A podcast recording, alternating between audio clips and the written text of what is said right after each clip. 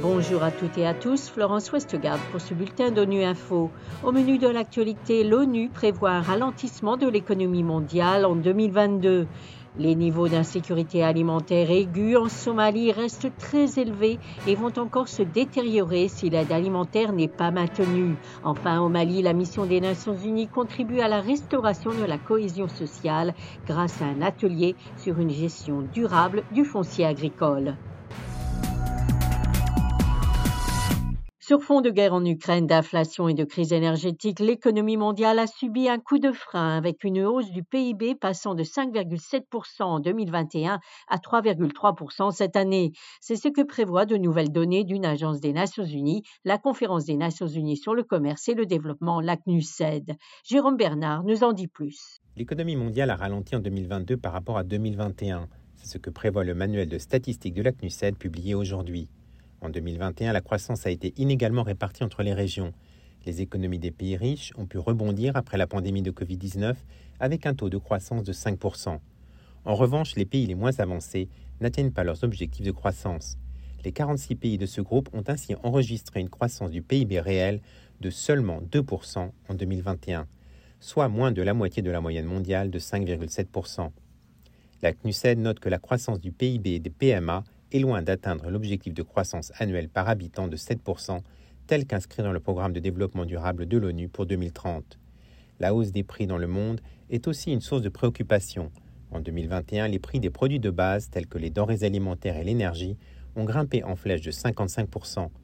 La tendance à la hausse s'est poursuivie cette année. La CNUSED relève que les prix ont ainsi atteint en août 2022 leur niveau les plus élevés depuis près de trois décennies.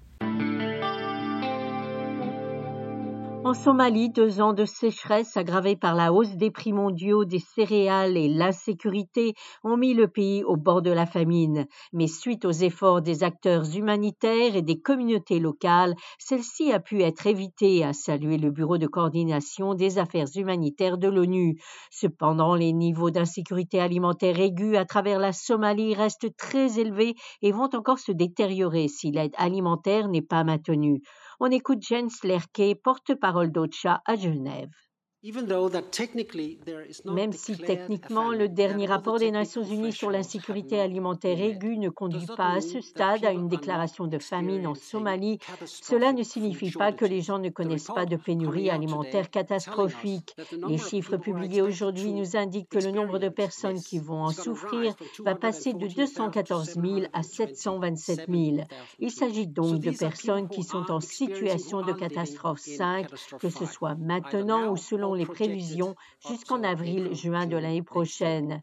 La situation ne peut donc guère être pire.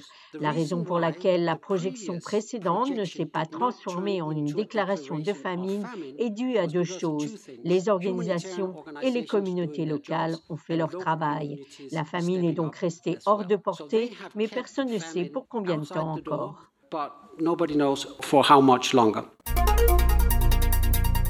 Au Mali, la MINUSMA, la mission des Nations Unies dans le pays et le Programme des Nations Unies pour le développement soutiennent un projet de dynamisation des commissions foncières dans plus de 200 localités. Cette initiative s'inscrit dans le cadre de projets d'appui à la cohésion sociale. Le but est de coordonner à une gestion durable du foncier agricole, souvent source de conflits. Un reportage de Ousmane Diadé Touré de Mikado FM. Un atelier qui a tout son sens dans les régions du centre où la gestion du foncier est souvent à l'origine des conflits. Véronique Reuters de la division des affaires civiles de la MINUSMA Mopti. La MINUSMA, depuis son intervention dans la région de Mopti, s'est intéressée à cette question brûlante de foncier c'est une contribution de taille à la stabilisation et à la restauration de la cohésion sociale dans ces régions concernées. Ousmane Diallo est le conseiller aux affaires économiques et financières du gouverneur de Mopti. Les manifestations sociales les plus persistantes prennent forme dans les litiges de conflits fonciers, mais elles peuvent également se traduire en termes de tensions latentes ou de dépendance sociale, d'incertitudes institutionnelles et juridiques. Voilà, fin de ce bulletin d'ONU Info. Vous pouvez nous retrouver sur Internet et sur nos comptes médias sociaux, Twitter et Facebook. Merci de votre fidélité. À demain, même heure, même fréquence.